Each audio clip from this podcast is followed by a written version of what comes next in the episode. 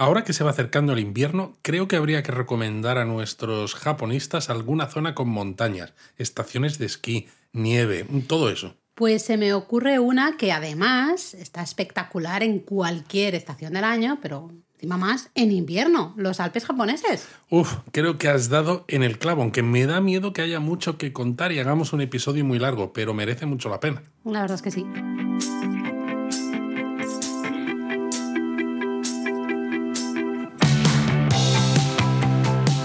Bienvenidos a Japón a Fondo, El podcast sobre Japón de la mano de japonismo. patrocinado por Lexus. Experience Amazing. Pues sí, hablamos hoy de los Alpes japoneses, llamados en japonés Nihon Alps. Tal cual, ¿eh? Ya te digo, o sea, es como has dicho lo mismo que ya habías dicho, lo único que has puesto la boca un poco así Bueno, hay que poner, de- claro, la pronunciación en japonés, que es una, de la, una región muy popular, aunque realmente son populares ciertos lugares, ¿no? De los es lo Alpes. que te iba a decir. Al final son grandes. Claro. Mm. Es una región, es una región grande que cubre varias prefecturas y es complicado realmente integrarlo todo en un único itinerario por Japón, porque es que, bueno, son muchos, muchos destinos diferentes. Evidentemente, algunos de ellos yo creo que a cualquier persona que esté un poco interesada en Japón seguro que le suenan, ¿no? Pues yo qué sé, Takayama, Mm. Bueno, hemos hablado aquí en el podcast, en japonismo tenemos muchos artículos también, ¿no? Como tú dices, Takayama, Shirakawa-go, eh, bueno, va- varias, varias zonas que hay por ahí por Sí, el pero se pueden descubrir más sitios, ¿no? Yo creo que merece la pena hacer un monográfico, quizás. monográfico. Eh, bueno, antes de empezar, para situarnos un poquito, ¿dónde están? ¿no? Yo creo que estaría En bien Japón. hablar dónde están, sí, aparte de en Japón, los Alpes japoneses y si hay diferentes zonas, ¿no? Más o menos delimitadas. Madre mía, Laura, cuando dices eso, pues es evidente que va a es verla. evidente que sí, porque está preparado. Pero. Es que si no, no lo diría. No, pero para hacernos todos una idea, ¿no? Primero, estamos en el centro de Honshu, la isla principal de Japón. Ahí, es- ahí encontramos esto, esta región que denominamos los Alpes japoneses, ¿no? Claro, pero en realidad eh, es una cadena montañosa que es grande y se compone, digamos, de tres cadenas diferentes, ¿no? es. Tienes las montañas de Hida, las montañas de Kiso y las montañas de Akaishi. Mm, Creo que las montañas de Hida y las montañas de Kiso son las más conocidas y me atrevería a decir que entre los turistas occidentales al menos las montañas Akaishi probablemente son de las menos Nadie conocidas, lo ¿no? conoce, Eh, Yo creo que prácticamente. poco- aparecen poco en, en los itinerarios y es que en la gran mayoría de itinerarios veremos eso, Hida y Kiso, ¿no? Sí, pero sobre todo el norte eh, y el centro una pizquita, pero también Mm. Lugares cosilla, muy concretos sí. y el sur prácticamente nada. Y claro, dices, ¿cómo puede ser? ¿no? A mí esto de Alpes japoneses me suena a los Alpes narices, por lo que hay en Europa, ¿no? Eso es lo que te iba a preguntar, ¿de dónde viene el nombre? Pues de los Alpes. Ah, ¿Te puedes explicar un poquito más, Luis? A ver, como muchas cosas en Japón, pues les gustan las referencias a otras cosas que existen y que para ellos son populares. Y resulta que un ingeniero y arqueólogo británico, que fue el primer occidental en explorar la- los Alpes japoneses, fue quien le puso el nombre. Eso sí, originalmente el nombre solo hacía referencia a las montañas de Hida, que es los Alpes japoneses del norte. Exacto. Luego este misionero, eh, Walter West, eh, otro misionero después, Walter Weston, popularizó el nombre en sus escritos y, aún así, y lo que hizo fue explorar todavía más las montañas. Y de hecho, eh, hoy en día Japón considera a este misionero británico, Walter Weston, que es el que popularizó eh, lo de Alpes japoneses en sus escritos y que las exploró, lo le considera el padre de los Alpes japoneses. Ah, entonces, para entendernos, hemos dicho montañas de Hida, montañas de Kiso, montañas de Akaishi. ¿Te parece si hacemos muy breve un resumen un poquito de cada una de ellas y luego nos ponemos a explorar un poquito más qué lugares podemos visitar en cada una de estas tres regiones? Ojo, como te diga que no me parece, vamos mal, ¿eh? Bueno, mira, paramos de grabar y se acabó el episodio de hoy. Ah, bueno, pues ¿cuánto, cuánto llevamos? Ha durado cinco minutos. El Mm, Sería de episodio Japón muy a corto, fondo. ¿no? Sí, sería de los más cortitos. Bueno, pues empezamos por las montañas de Hida, Exacto, justamente. que son los Alpes del norte, los Eso Alpes septentrionales, que se extienden entre las prefecturas de Nagano, Toyama y Gifu, con una pequeñita parte incluso llegando a la prefectura de Niigata, ¿no? Si es lo que decíamos, es que se extienden a lo largo de muchas prefecturas, con lo que encajan en muchos recorridos por el centro de Japón si quieres añadir un poquito de montaña, un poquito de, este, de Ah, estas cosas. Exactamente. Aquí se encuentra el monte, la montaña más alta de todos los Alpes japoneses.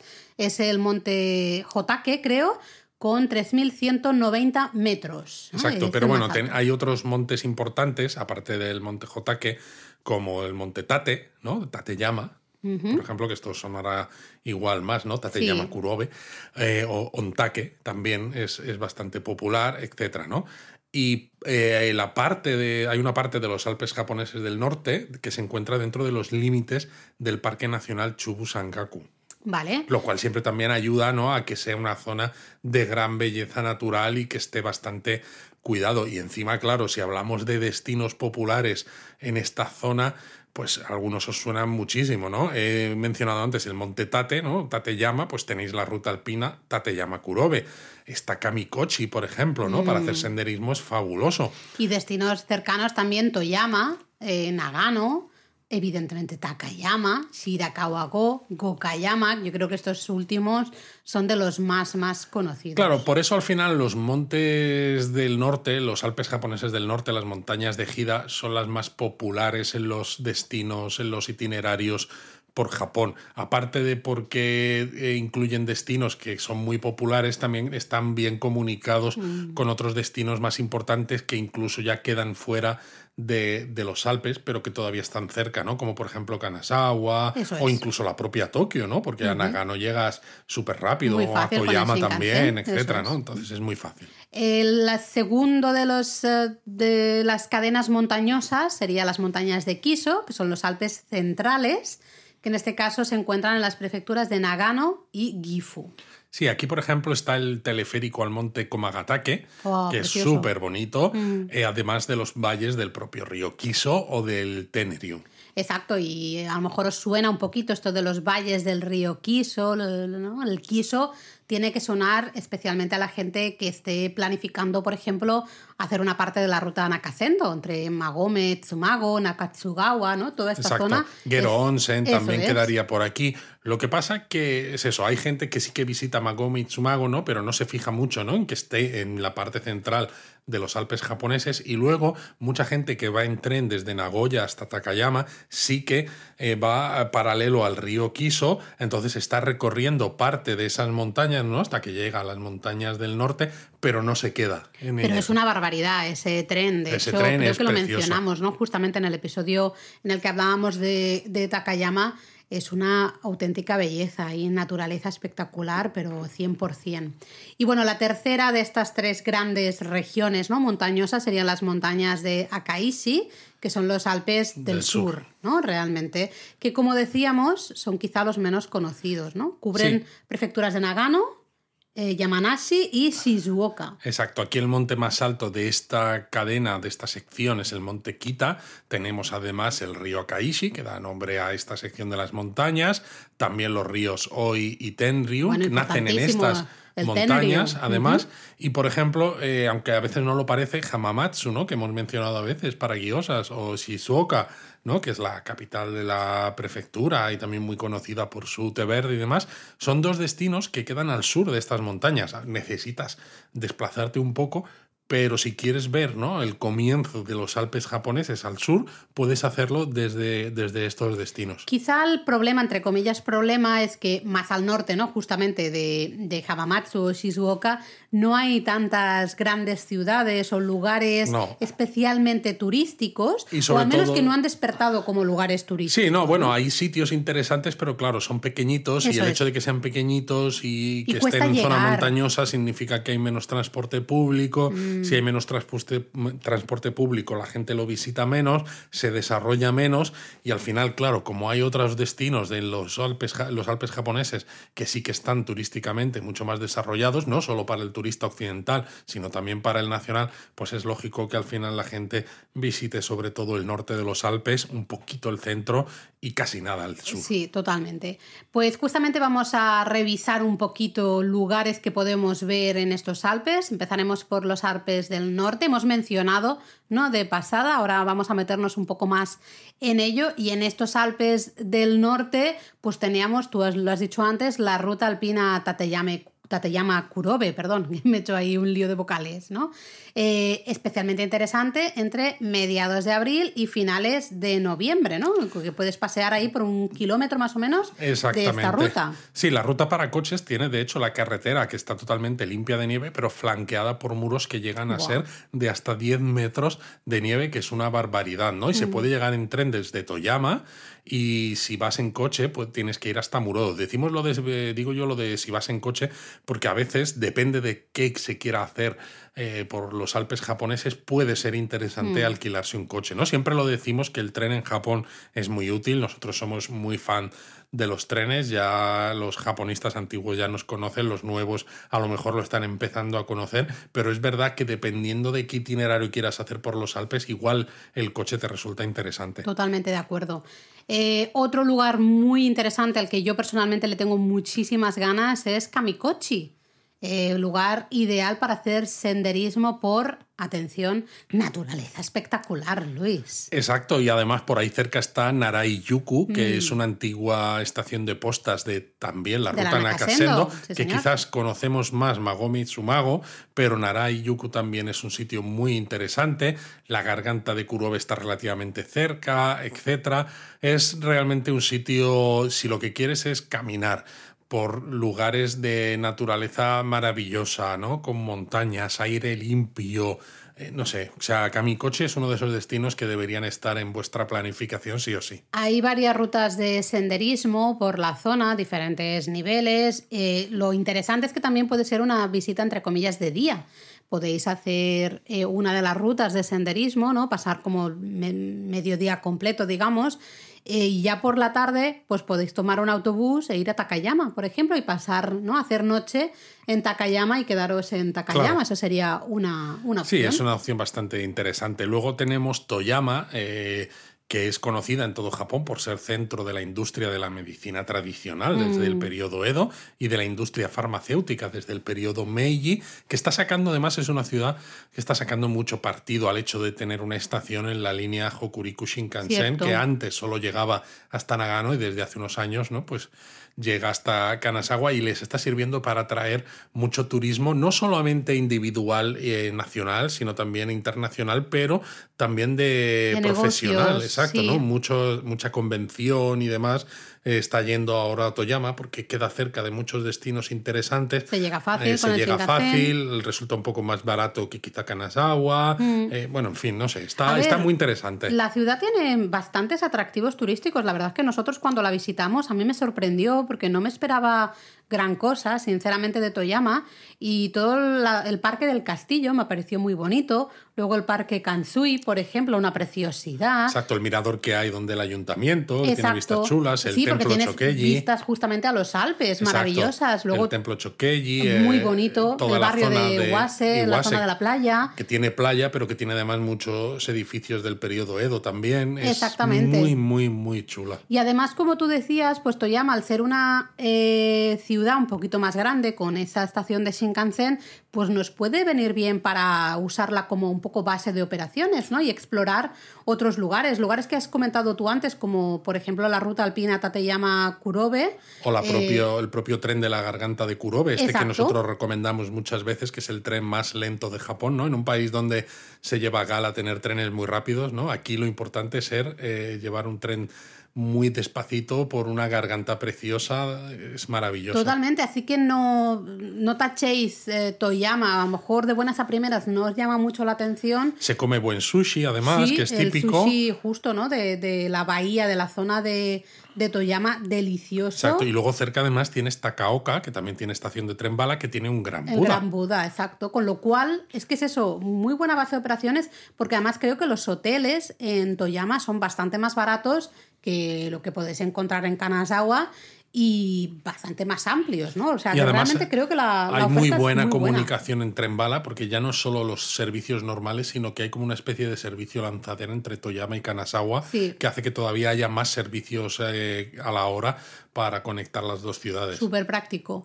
Has hablado antes de la garganta de Kurobe, pues también podríamos hablar un poquito aquí, ¿no? Tú decías de el- es una ruta en el tren más lento de todo Japón y es una ruta maravillosa por Creo que esa son garganta. 16 kilómetros por hora. Eh, Que es nada. A veces dices, voy más rápido yo corriendo casi, ¿eh? Casi. Eh, es una excursión, hemos hablado bastantes veces, en- hemos hecho un directo en YouTube, creo, hemos hablado muchísimo en la web. Es una excursión que a nosotros nos gustó mucho, toda una excursión de día. Le tienes que dedicar todo el día a visitar un poco toda esa zona de la garganta de Kurobe. También hay eh, parte de senderismo, pero ya sí que es un senderismo un poquito más eh, por las rutas que hay y por las pocas cabañas que hay pues tiene que ser un poco más preparado, digamos, ¿no? Si no, podéis hacerlo directamente como excursión de día, con este trenecito que va pasando por esos túneles y esos puentes, eh, te cruzas con macacos por ahí, ¿no? Es Totalmente, una zona es muy chulo. Muy bonita, así que os lo recomendamos mucho. Sí, luego tenéis Nagano también, más o menos, cerca de esta zona de los Alpes de los Alpes del Norte, que es la capital de la prefectura del mismo nombre y si os acordáis fue sede de los Juegos Olímpicos de Invierno en 1998. Y cuando se inauguró la línea Hokuriku Shinkansen originalmente, llegaba solamente hasta Nagano. Es decir, que. Nagano llega, lleva siendo una excursión perfecta desde Tokio, Mm. ¿no? Eh, cercano a los Alpes japoneses, desde hace ya bastantes años y que muchas veces queda un poco, pues no sé. eh, Olvidada un poco. Sí, quizás sí. Eh, recomendamos aquí el templo Senkoji.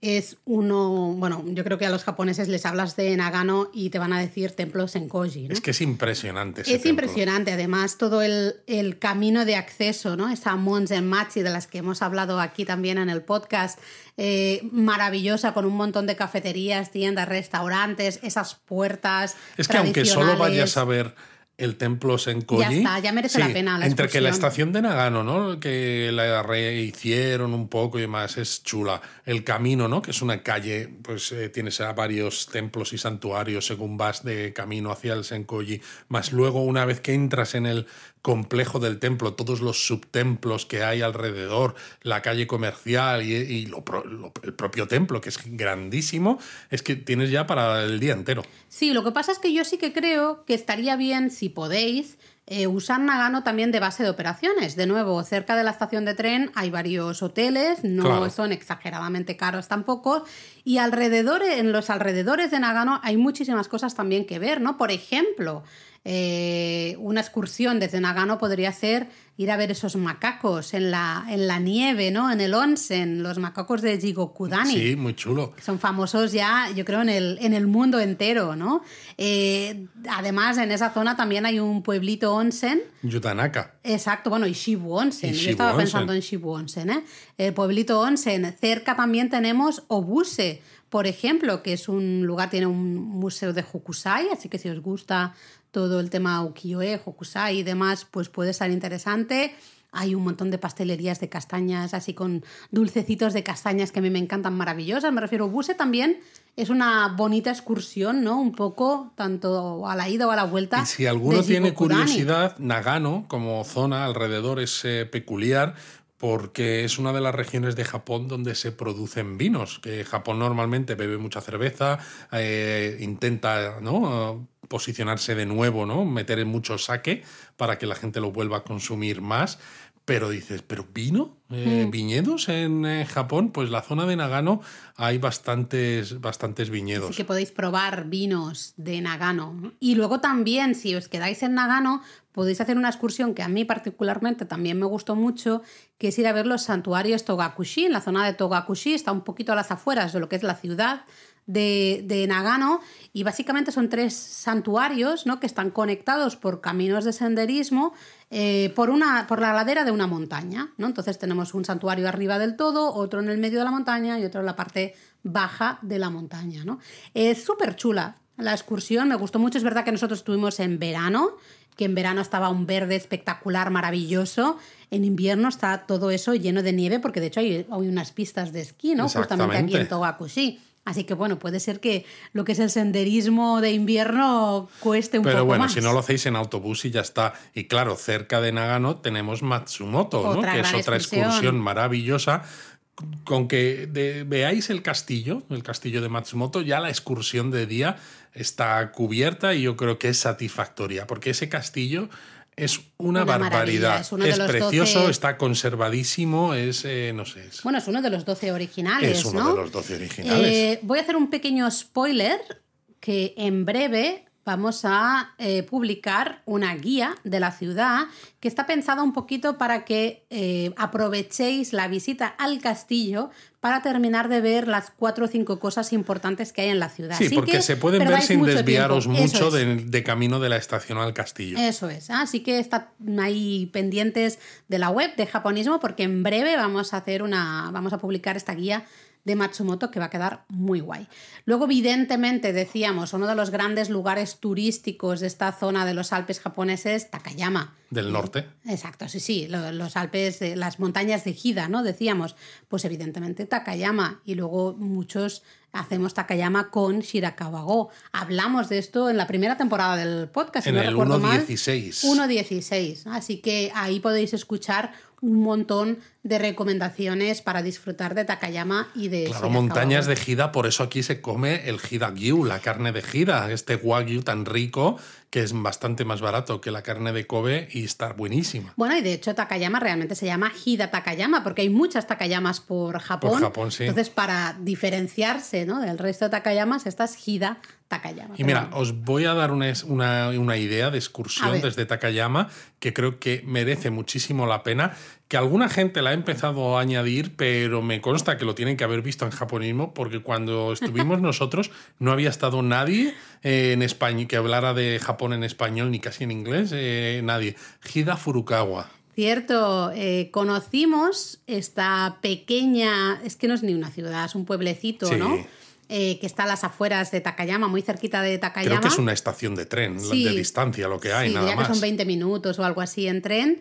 Eh, la conocimos por la, por la película Your Name, porque varias de las localizaciones de montaña realmente son calcadas de lugares que encontramos justamente en Hida Furukawa. Efectivamente, y merece muchísimo la pena porque tienes eso, unos canalillos por el centro de la ciudad. Con esos tienes- almacenes de, de muros de yeso Sí, blanco. luego tienes campos, ¿no? En los que los japoneses que viven por allí, pues plantan cosas y cuando plantan cosas. Sí, pues tomatitos, no sé qué, de todo un poco, ¿no? Tienen Luis, sus pequeños huerto. huertos, claro.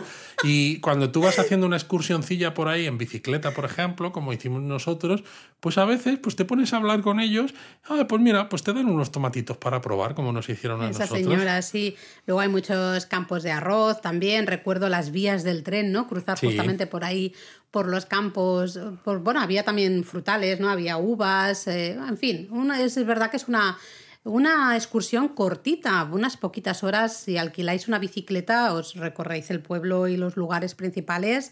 Podéis tomar las brochetas de mochi a la parrilla típicas de la zona. Nada, tardáis un poquito, un par de horas, yo creo que eh, tenéis la excursión, así que está guay. Eh, Shirakawa-go no hace falta que lo mencionemos porque ya hemos hablado, ¿no? Exacto, es Se- conocidísimo. Se que, hace bueno, mucho desde Takayama. Exacto, Shirakawa o Gokayama. Exactamente. ¿no? O Gokayama, que Gokayama ya sería Toyama, ¿verdad? Exacto. La prefectura sí, de Toyama. pero tiene casas del mismo estilo de Igual. este Gashosukuri, ¿no? Que son patrimonio de la humanidad y demás. Y pero que bueno, con que veáis hace- uno de ellos, yo creo que ya está. Sí, sí. Lo que mucha gente hace es salir de Takayama, parar en, en Shirakawa-go, visitar Shirakawa-go y tomar un autobús y se va a Kanazawa. Que Kanazawa como tal ya no diríamos que ya no está No, ya queda fuera de los Alpes japoneses. Eh, también hemos hablado de Kana- hemos hablado de Kanazawa. Hombre, ¿verdad? claro, Laura, Es que por yo ya Dios. tengo un poco de lío, ¿vale?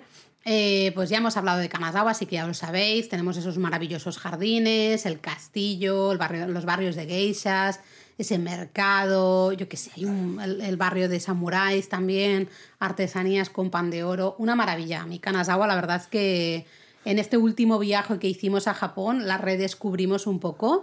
eh, y mira que fuimos con muy poquito tiempo, pero me, me enamoró de Otra nuevo, vez, ¿no? muy sí, bien. sí, me gustó sí, mucho. porque la primera vez te dejó un poco así, así. ¿eh? Bueno, la primera vez es que fuimos, era un verano, llevábamos además un trote bastante importante. eh, estábamos muy cansados ya, hacía muchísimo calor, yo qué sé.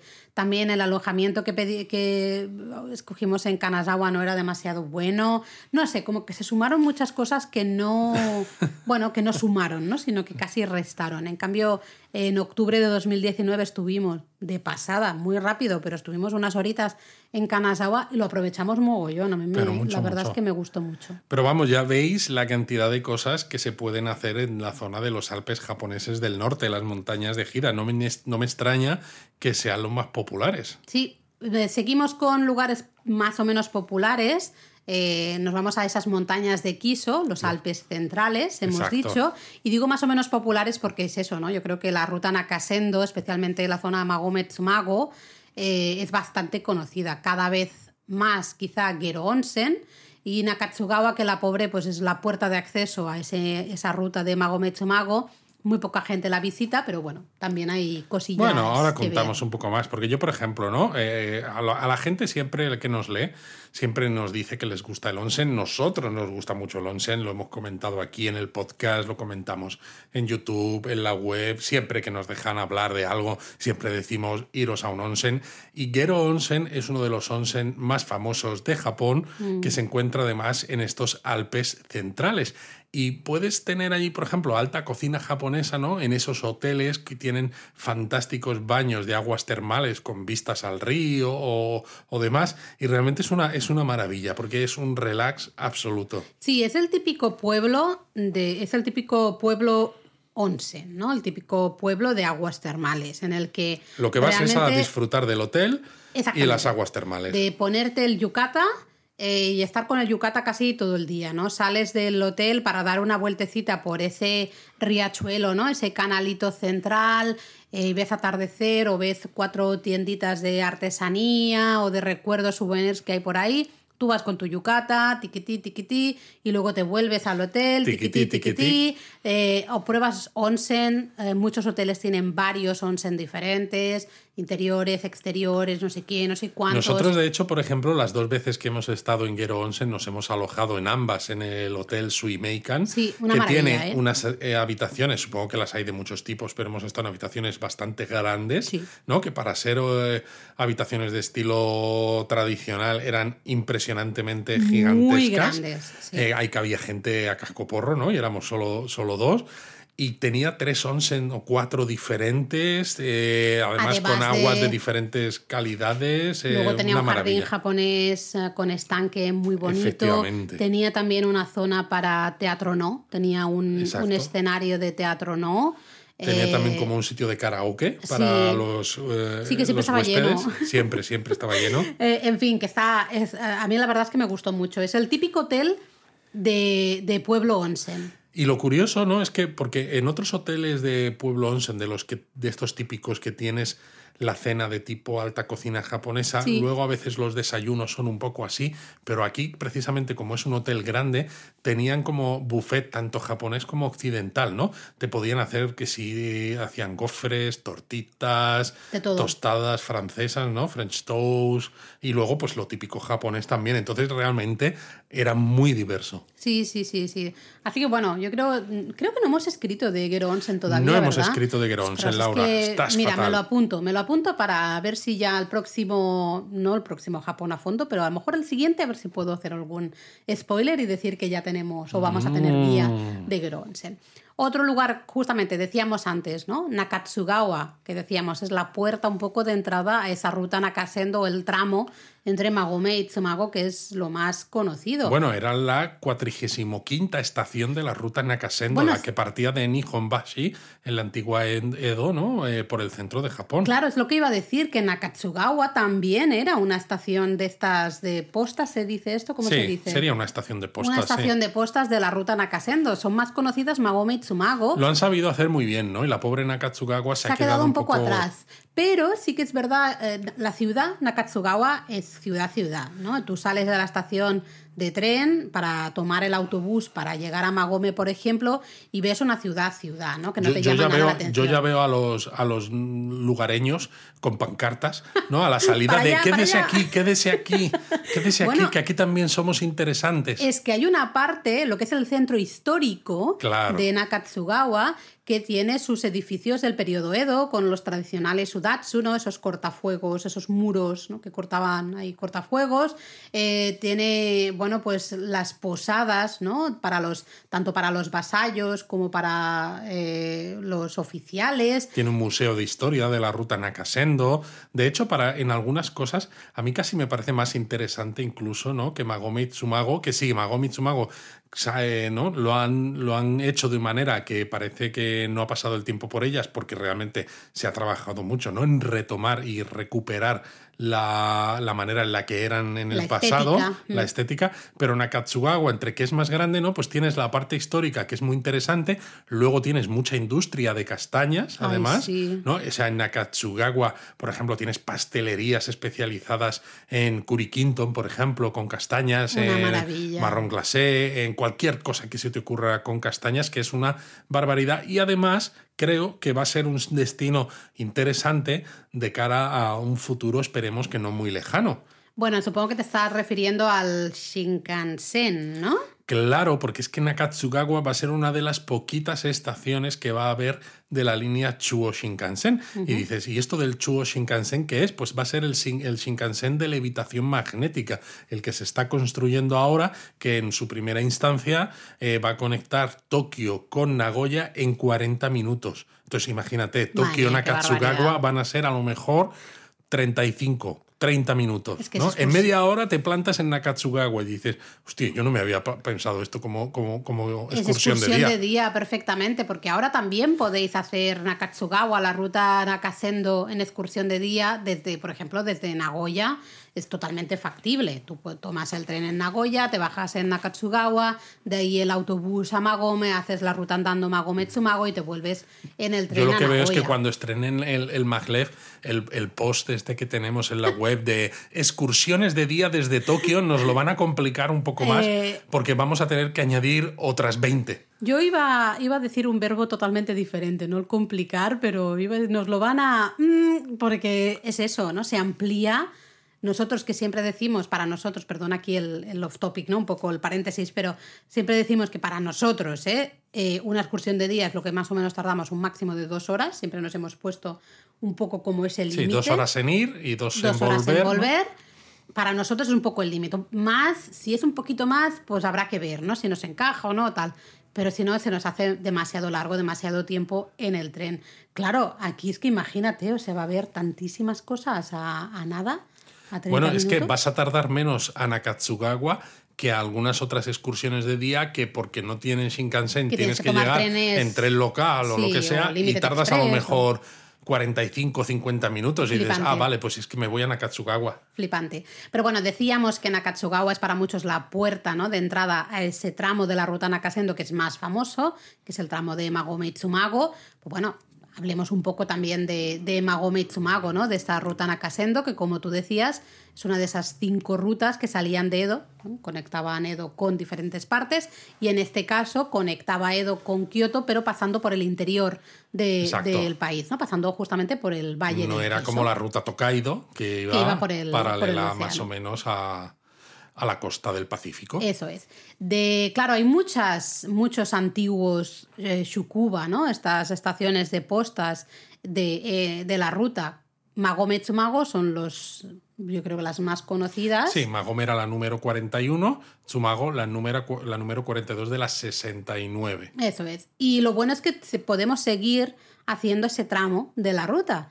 Eh, nosotros recomendamos empezar en Magome porque la cuesta es más corta que al revés. Sí, si empiezas desde Magome tienes dos kilómetros de subida y seis de bajada. Vale. Eh, si empiezas desde Tsumago, son seis de subida y dos de bajada. Es verdad que la bajada la haces al final, pero joder, los seis de subida se, se hacen un poquito más Sí. cuesta arriba. Eh, creo que no hemos hecho ningún podcast de la Nakasendo todavía, ¿verdad? Es que no Diría me que suena. no. Bueno, pues nos lo apuntamos porque yo creo que puede ser también un episodio interesante dando recomendaciones e ideas para disfrutar de esta excursión. Decíamos que Magometsumago son de las estaciones más populares, pero antes hemos comentado también Narai, ¿no? Por ejemplo, Narai Yuku eh, también se está popularizando bastante en la actualidad cada vez más. Bueno, porque al final todos buscamos lugares un poquito menos llenos de gente, ¿no? Y si Magometsumago tiene más turismo, pues cada vez nos vamos fijando en otros lugares que también han sabido sacarle partido a esa historia. ¿no? Además, desde Narayuku, pues se tienen, que por cierto, Yuku, ¿no? Es la palabra que indica estación de postas. Eso es. Eh, se tienen vistas al monte Ontake, uno de estos grandes montes, ¿no? De, de los Alpes del, del centro y encima, pues eso, era un lugar especial, ¿no? Porque la parte más dura del recorrido comenzaba cuando llegabas a Narayuku, ¿no? Entonces había que parar aquí, sí para o sí, descansar, para descansar, para reponer fuerzas y reponer también, pues, habituallamiento y todo lo que fuese, ¿no? Entonces es un sitio interesante que todavía no está tan absolutamente explotado ni masificado. No es la palabra, pero... Sí, no, no, no es la palabra, pero quizás tiene ese puntito un poquito más antiguo, ¿no? Tradicional. Sí.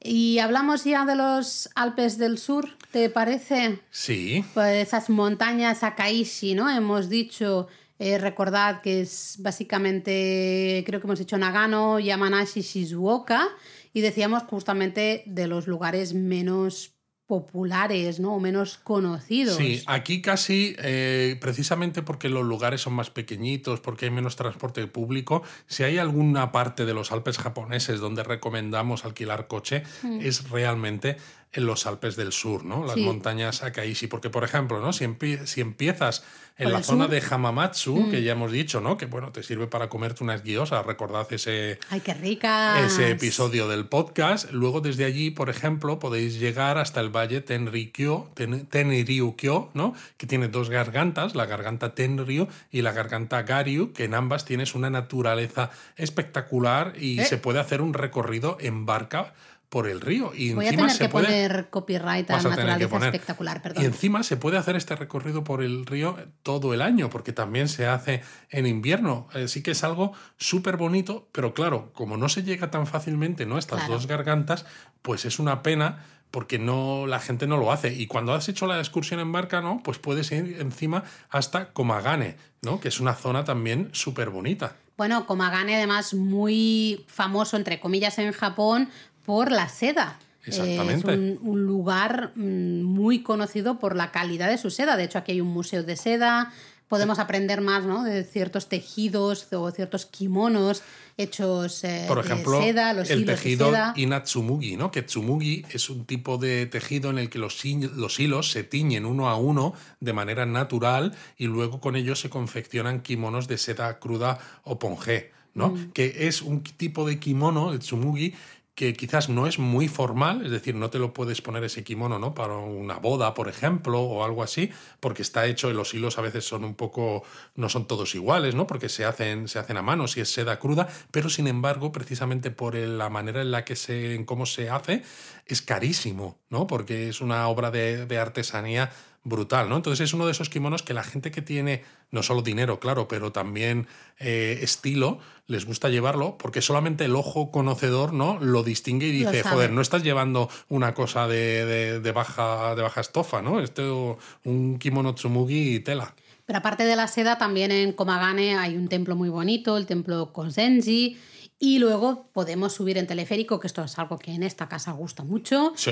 Eh, podemos subir por el monte Komagatake para disfrutar de las vistas. Tenemos ahí muchas ganas de ir en otoño, especialmente. Sí, sí, ¿eh? sí, sí, Y para vistas también, perdona, eh, justamente el castillo Takato, que está en Ina. Está en Ina, exacto. Queda cerquita, ¿no? Desde Komagane te vas a Ina y tienes unas vistas de los Alpes del Sur espectaculares y encima es una zona con muchísimos cerezos en flor, con lo que si se visita en primavera es todavía más bonito. Y como no es quizá la zona eso más turística, ¿no? Ni siquiera entre los japoneses, pues es un lugar un poquito menos menos masificados. Y ya que estás en Ina, pues dices, pues me voy a ir al Parque Kasuga, que se extiende por los antiguos terrenos donde estaba otro castillo, el antiguo castillo Kasuga, que ahí hay 200 cerezos y 20.000 wow, azaleas. ¡Wow! O sea que cuando están en flor, maravilla.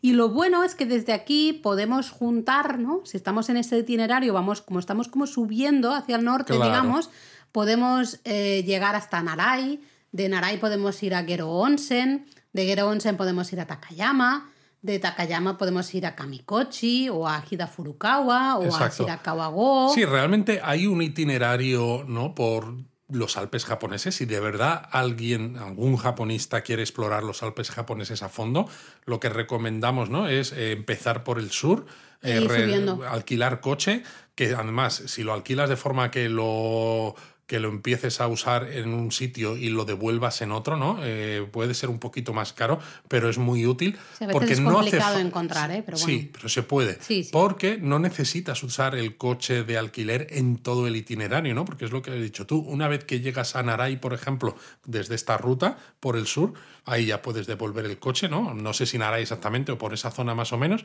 Y el resto ya lo Yo puedes en hacer en Takayama. transporte. Sí, quizá porque en Takayama. Narai, Gero, Gero, Takayama, mucho mejor en coche. Luego ya sí que Takayama, por ejemplo, a Kamikochi hay autobús, a Hida Furukawa También. hay tren, a Shirakawa-go tenemos autobús, a Kanazawa también tienes el mismo autobús. Luego ya desde Kanazawa te puedes mover en Shinkansen o en tren, ¿no? A Toyama, por ejemplo. Desde Toyama, pues la garganta de Kurobe, la ruta alpina, eh, Nagano, Matsumoto, todo esto, Jigokudani, todas estas cosas que hemos sí. dicho, al final claro. todas estas... Lo bueno es que todas estas cosas las podemos hacer relativamente fácil en transporte público. Sí que es verdad que en los Alpes del Sur, de empezando ¿no? por, por Hamamatsu y yendo hacia arriba, lo que hemos comentado ahora, es bastante más complicado hacerlo en transporte Es bastante más complicado. Lo hemos intentado y es prácticamente. No, no encaja, ¿eh? No encaja de ninguna manera. Y es una pena por eso, ¿no? Porque esos valles de los ríos con esos eh, paseos en barca son preciosos, ¿no? Ese teleférico, esas vistas, esos pueblecitos súper, no sé, recoletos Cucos. ahí cuquísimos, maravillosos. Realmente merece, merece mucho la pena, ¿no? Y sobre todo, siempre decimos, eh, en un viaje por Japón, lo que nos gusta es que el viaje, evidentemente, veamos cosas que son populares, ¿no? El Tokio, Kioto de turno, etcétera. Pero yo creo que la gente que se prepara el viaje por su cuenta, ¿no? Y los que leen japonismo, ¿no? Casi todos lo hacen así, les gusta un viaje que sea muy personal. Y puestos a tener un viaje muy personal, qué mejor que visitar la parte sur de los Alpes japoneses que generalmente casi nadie visita. Porque es que vas a poder contar unas historias y tener unas experiencias visuales y de todo tipo que, que no tiene nadie. Luis, nos toca ir a explorarlos un poquito más para, para dar tips ¿eh? y recomendaciones. Yo lo toca veo. Ir, toca ir. Bueno, toda esta zona también es muy popular en invierno para los amantes del esquí, los deportes de invierno. Es verdad que Hokkaido, la isla de Hokkaido, tiene las mejores pistas de esquí de todo Japón, ¿no? La mejor eh, calidad y especialmente la más cantidad de, nievo- de nieve en polvo. Pero los Alpes japoneses toda la región de Nagano especialmente, no se queda atrás. Hombre, por eso hicieron los Juegos Olímpicos de Es Invierno lo que por tiene, aquí. es lo que tiene. Entonces, bueno, hay varias eh, pistas de esquí o lugares relacionados con el esquí que merece la pena destacar muy rápido. Pero toda la zona de Hakuba, por Sobre ejemplo. todo, sí. Hakuba tiene una zona con 11 estaciones de esquí que en total suman 137 kilómetros de terreno esquiable, 200 pistas y 135 telesillas, casi nada. Además es un lugar como con mucha marcha nocturna. Es de los, yo creo, de los resorts así de esquí favoritos de la gente un poco joven, ¿no? Porque no es, el, no es un lugar de solo pistas de esquí y luego ya te vas al onsen, descansas y adiós muy buenas, sino que hay bastante ambiente, ¿no? Exacto, y también hay clases de esquí para niños, ¿eh? en inglés, eso Ah, sí. curioso. Hay muchas actividades para ellos, con lo cual si alguno está pensando, ¿no? Y le gusta el esquí, pero quiere ir en familia, pues toda la zona de Hakuba resulta bastante interesante porque además hay mucha, mucho personal que habla, que habla inglés, ¿no? El problema es eso, también lo tienes que hablar tú, claro. Claro. Pero bueno. Eh, Otro lugar interesante, Nozawa Onsen, típico pueblito onsen, ¿no? con sus calles adoquinadas, las casas así, arquitectura tradicional, onsen, creo que tiene 13 onsen públicos, ¿no? Y luego 30 onsen, claro, en diferentes hoteles y ryokan, un montón de restaurantes, pero es que encima tiene una estación de esquí también con 50 kilómetros de pistas. Exacto, se considera que Nosawa Onsen es la cuna del esquí en Japón. ¿Qué dices? Sí, sí, porque fue aquí donde el austra- aust- austríaco Hannes Schneider, uno de los fundadores del esquí alpino, enseñó a los japoneses técnicas de esquí. Qué bueno. Así que a mí, a mí estos sitios que tienen pista de esquí y onsen me encantan. Porque yo que no soporto esquiar, pues digo, iros a esquiar. Y yo, me quedo en el onsen, ¿no? Claro, en el onsen, tomando ahí unas unos tango, unos mochis, unas cositas tranquilamente mientras me voy al onsen y ya está, ahí todos contentos, ¿no? Luego también conocido Shiga Kogen. Sí, eh... Shiga Kogen está en Yamanouchi eh, y está compuesto de 19 estaciones de esquí diferentes con unos 80 kilómetros de pistas. Buah, madre mía. Y también fue parte de los Juegos Olímpicos del, 80, del 98. Además, claro, cerca tenemos las zonas onsen, yo siempre voy a lo mismo, justamente de Yudanaka y de Shibu Onsen, ¿no? Antes hablábamos de Exacto. si te quedabas en Nagano, podías hacer excursiones para ver los maca- macacos de Jigokudani, luego eh, quedarte en Shibu Onsen o Yudanaka, pues ahí lo Y tenemos. luego tú habías mencionado cuando hablábamos de los santuarios Togakushi, ¿no? Que también había zona de pistas. Sí. Se llama Togakushi Snow World, ¿no? El mundo de nieve de Togakushi, que es una de las estaciones de esquí más tranquilas de todo Japón, ¿no? A las afueras de Nagano, de Nagano, con pistas que tienen retos para todos los niveles, eh, con lo cual es fabuloso eh, si te apetece, pues tontear un poco con el esquí. Dices, ay, mira, no sé si me apetece mucho o no. Tanto si sabes como si solamente te apetece probar. Estás por Nagano, pues mira, Togakushi Snow World es perfecto. Y si no, pues sepáis que toda esa zona tienen muchísimos fideos soba. Ah, de hecho, hay un parque temático sobre los ninja, ideal para, para ir con niños, que está ahí en plena montaña. Así que, oye, si no os hace mucho lo del esquí, Y como para a mí, ofenderse mucho también de los ninja no existe. eh, pues os podéis ir a tomar unos fideitos soba caseros, deliciosos, riquísimos y el resto que esquíen. Y yo creo que Luis lo podemos dejar aquí porque si no, no nos da tiempo para. Japonismo mini. Bueno, no nos da tiempo, aunque yo creo que al final hemos ido bastante rápido, ¿eh? ¿Ha ido bien? ¿Hemos hecho Yo un buen resumen? Buah, yo creo que hemos hecho un resumen. El problema es que ya estoy viendo a todos los japonistas volviendo a darle al. ir para atrás, para darle al play otra vez, ¿sabes? Escuchando varias veces. Claro, ¿no? y con el lápiz y el papel que siempre decimos, porque anda que no ha habido nombres de sitios interesantes en los Alpes japoneses. La verdad es que sí, es una zona que, bueno, nosotros hemos explorado bastante, pero tenemos muchísimo que explorar todavía. Queda mucho que explorar, es que hay mucho. Es lo que decíamos, ¿no? La gente se queda con a lo mejor Takayama porque es lo más conocido, pero es que hemos dicho un montón de lugares muy interesantes. Así que bueno, ahí tenéis recomendaciones. ¿Qué me cuentas en este japonismo mini? ¿Qué ¿De qué podemos hablar? Buah, pues yo creo que hay que hablar sí o sí de que se ha inaugurado el Ghibli Park. Bueno, el Bueno. parque de Ghibli, ya sabéis que está a las afueras de... Me sale Kanazawa y no es... Está en algunas afueras. No, dímelo, que no me sale Nagoya. ahora. Nagoya, eso. Está a las afueras de Nagoya, ya Bueno, está en los terrenos del Parque Moricoro, que era el parque de la Expo que, que hubo en Aichi, eh, a las afueras de Nagoya. Y claro, ¿por qué se ha hecho aquí? Pues es que aquí, desde hace ya, pues desde entonces, estaba la casa de Satsuki Imei, la Exacto, reproducción a escala real de la casa de las niñas de mi vecino Totoro, que nosotros visitamos y que tenéis un artículo en la web con un montón de fotos súper interesante. El tema es que en este parque, pues había, por ejemplo, una parte de una piscina cubierta, estaba quedando en desuso y fue un poco una decisión de vamos a intentar darle un nuevo uso a estos terrenos y además creo que una apuesta muy buena por parte de la ciudad de Nagoya de eh, llamar la atención de los turistas, porque lo decimos muchas veces cuando hablamos de Nagoya, eh, Nagoya está en una situación privilegiada. Está eh, entre, ¿no? en ese camino entre Tokio y Kioto. Y en cambio, muchos turistas no paran, no se detienen en Nago- Nagoya, pasan por ahí con el Shinkansen, adiós, adiós, y siguen, ¿no? Ostras, es una pena, realmente. Sí, claro, el problema del parque de la Expo es que, bueno, era interesante. Nosotros estuvimos, Sí. eh, tenía además eh, una noria, tenía varias cosas más Jardín de interés, japonés. exacto, y la casa esta de Satsuki Mei. Lo bueno es que el parque de la Expo sigue existiendo y esas, eh, ¿no? Esa, esa fuente especial, ¿no? La Torre de la Luna, ¿no? Pues un poco como eh, reflejo de la Torre del Sol que había en el parque de la Expo de Osaka, ¿no? Pues un poco... eh, la contraparte pues sigue estando. Sí, digamos que se han rehabilitado algunas partes que habían quedado en desuso, como sea, las- una piscina pública. Todo que eso va a seguir siendo parte del parque, pero claro, lo que eran los terrenos del parque más propiamente, digamos, boscosos, ¿no? Más parque-parque, es donde se ha hecho la parte de, de Ghibli Park.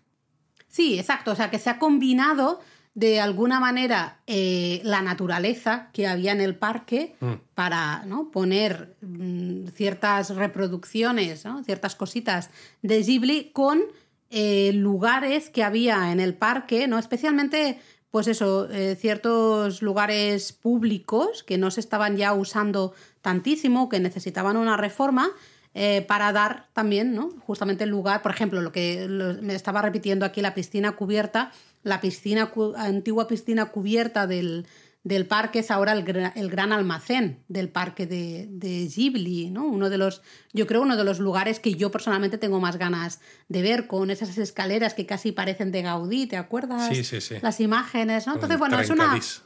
Sí, es una buena manera de aprovechar un espacio que había, que a lo mejor no se le estaba sacando eh, tanto provecho y a la vez posicionar a Nagoya como un punto turístico interesante. Pero bueno, el problema con el Ghibli Park es que las entradas están todas vendidísimas ya para... En cuanto se abrió estaba todo vendido Noviembre, para el mes de noviembre. Diciembre también está todo vendidísimo. Encima todavía no se venden para gente con tarjetas de crédito extranjeras. Mira, yo aquí tengo que quejarme. Perdonadme, eh, este es mi podcast. Puedo quejarme. Yo he venido aquí a quejarme. Eh, no me parece ni medio normal lo que está pasando ahora mismo en Japón con el tema de tickets, de parques temáticos y demás. Eh, aplica igual a Universal, aplica igual Sí, a. Porque los si el país Disney. está abierto y tú vendes entradas online, Vendes ¿qué entradas tontería online, es punto. esa de no vender más que a gente que tenga la tarjeta japonesa? Es absurdísimo, por no decir otra palabra.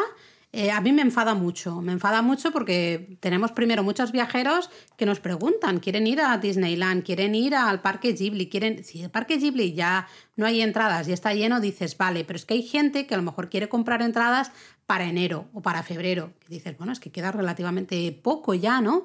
Eh, y no pueden, ahora mismo no se pueden comprar entradas desde el extranjero. No entiendo esta manía de capar la venta de cosas eh, a tarjetas extranjeras. No la entendía hace 20 años, cuando yo iba con mi tarjeta ¿no? eh, española y no podía sacar dinero de los cajeros. A mí no me entraba en la cabeza que eso no funcionara. Sí, Bueno, o los clubes de fans de los eh, lo- grupos de música. No, de verdad, o sea, no puede ser. Eh, a mí es algo que me enfada muchísimo y creo, sinceramente, que porque, mira, eh, a todos nos hace mucha ilusión ir al Ghibli Park y tenemos muchas ganas y luce muy bonito y parece todo muy guay. Y estoy segura que en unos meses, cuando se tranquilice un poco todo, pues probablemente será más fácil también conseguir entradas y Bueno, a mediados de enero creo que es cuando van a empezar a vender entradas a tarjetas ya de fuera de Japón. Y creo que tam- también van a vender un, un bono, ¿no? Porque Creo ahora que eso mismo... a partir de febrero. Sí, ahora mismo tienes que comprar entradas, un ticket para cada zona. El parque va a tener cinco zonas, ahora mismo se han abierto tres, a finales del año que viene se abren dos zonas más que todavía no están completadas y ahora mismo tienes que comprar eh, un ticket para cada zona que quieras visitar. Con lo cual, si quieres visitar las tres zonas que están abiertas actualmente, necesitas tres tickets, ¿no? Lo cual también es un poco absurdo todo, sinceramente. Entonces, bueno, esperamos que en cuanto vaya rodando esto, vaya mejorando la experiencia un poco del usuario. Que no digo que luego, cuando estás ahí, seguro que es una maravilla. Yo tengo muchas ganas de ir, pero me enfada mucho que, que sucedan estas cosas, ¿no? Que el Japón haya abierto al turismo internacional, al turismo por libre, y en cambio, pues no puedas comprar tus tickets con tu tarjeta extranjera. No lo entiendo. Muy bien, Laura. Bueno, pasemos a cosas más agradables, que son comentarios de nuestros oyentes. Eh, teníamos una pregunta de Lucía relacionada con el japonesamente de los juguetes. Nos preguntaba cuándo es el Festival de Cometas de Hamamatsu, que yo pensaba que lo habíamos dicho, pero se ve que nos liamos a hablar y no dijimos la fecha. Pues no sé, no me. No, yo me he ido a escucharlo eh, justamente para ver si... Esto no nos suele pasar, esto de que nos liamos a No, hablar. para nada, no nos pasa nunca nada, jamás, no. Bueno, pues el Festival de Cometas de Hamamatsu que comentábamos se celebra siempre para el Día de los Niños, que recordad, recordad es el 5 de mayo, siempre 5 del 5. Así que el Festival de Cometas pues suele ser entre el 3 o el 5 de mayo, ¿no? Normalmente el 5 de mayo casi seguro. Y luego Silvia también nos comentaba que no conocía las temari, esas bolas ¿no? de artesanía, eh, y que viendo ¿no? fotos, ha estado viendo fotos y le parecían súper bonitas, ¿no? Alucinante, bonitas que son, lo difícil que debe ser hacerlas, nos comentaba, y que, bueno, se iba a comprar alguna de estas cosas en su viaje, segurísimo. Pues hay una ciudad de la que vamos a hablar dentro de poco que es conocida por sus temari. Sí, y no digo más. Hmm, así Eh, que- ya, ya hemos hecho spoiler. Spoiler del spoiler, Luis. Exacto, ese es el spoiler del spoiler. Vamos, lo que os estamos diciendo aquí es que prestéis atención a la web porque además hay que contar, claro, que hemos vuelto con ganas. Hemos vuelto con ganas. A ver, ¿a qué te refieres? No, porque estamos escribiendo muchos contenidos. O sea, estamos. Si la web ya estaba muy bien, eh, aquí falta de humildad, ¿no? Lo siento. Pero bueno, es verdad que la web la habíamos dejado muy bien. Pero ahora, ¿no? Con Japón reabierto, quizás tenemos otra vez ganas de escribir más a fondo, con más eh, frecuencia, etcétera, y estamos haciendo muchos artículos que están mejorando la experiencia para los futuros viajeros. Sí, totalmente. Eh, hemos pasado dos años y medio, yo creo que psicológicamente no, no, nos, no nos salía tanto, nos costaba más escribir. ¿no? Cuando te sientas a escribir y, y tardas más de tres horas en tener una estructura, mm, algo falla, ¿no? Exacto. Algo va mal, porque eso es lo primero. Y en cambio ahora, y aquí pues... fallaba Japón. Fallaba, sí, sí, claro. Y en cambio ahora pues hemos recuperado esa parte y estamos a tope, como tú dices. Tenemos un montón de artículos, ya no en borrador, sino programados, o sea que ya están listos y se van a publicar ahí automáticamente en ciertos días. Menos mal, de todas maneras, que todos los que están suscritos a la newsletter se enteran semana a semana de qué cosas ha habido nueva, por si alguno no, no visita la web tan a menudo. Bueno, es la mejor manera de estar al día porque las redes sociales es verdad que si un día no estás en Twitter o no te fijas en Te Instagram, puedes también perder se te muchas pasa. cosas, porque todo va muy rápido. Sí, entonces yo creo que la newsletter justamente ahí eh, hacemos un resumen ¿no? muy bueno de lo destacado de cada semana, así que si no estáis en nuestra newsletter, suscribíos, que es gratis, y, y, oye, y ahí tenéis un montón de información. Y nos quedaría la palabra japonesa de este episodio. Vale, pues mira, yo para la palabra japonesa de este episodio he pensado en una palabra que se usa muchísimo y se usa para muchas cosas diferentes, y es daijobu. Oh, qué buena palabra. Daijobu realmente se podría traducir como está bien, todo ok, todo correcto, ¿no? Todo bien, digamos. Entonces se puede usar como pregunta. Eh, Daijobu, le ponéis ahí solo la interrogación Y le ponéis tonito así como de... para arriba, ¿no? Daijobu. Exacto. Eh, la frase completa sería Daijobu desu ka? Pero podéis decir simplemente Daijobu, en plan de ¿estás bien? ¿Todo va bien? ¿Todo está correcto? ¿Todo ok? Y la respuesta, pues, De sí, eh, todo bien, todo ok, ¿no? Thumbs up, digamos, ¿no? De, por ejemplo, si a veces te dicen este agua está muy fría o este agua está muy caliente, ¿no? En el onsen, y para ti está correcto, está bien, también puedes decir, ah, daijobu, daijobu, ¿no? En plan de no te preocupes que estoy Exacto, no hay que bien". cambiar nada, que está todo bien. Pero también podéis usar el Daijobu como una especie de no. Ya sabéis, aquellos que habéis estado en nuestras clases de protocolo y demás, sabéis que a los japoneses les cuesta mucho decir no directamente y siempre buscan maneras, ¿no? Ahí de decir que no sin decir que no.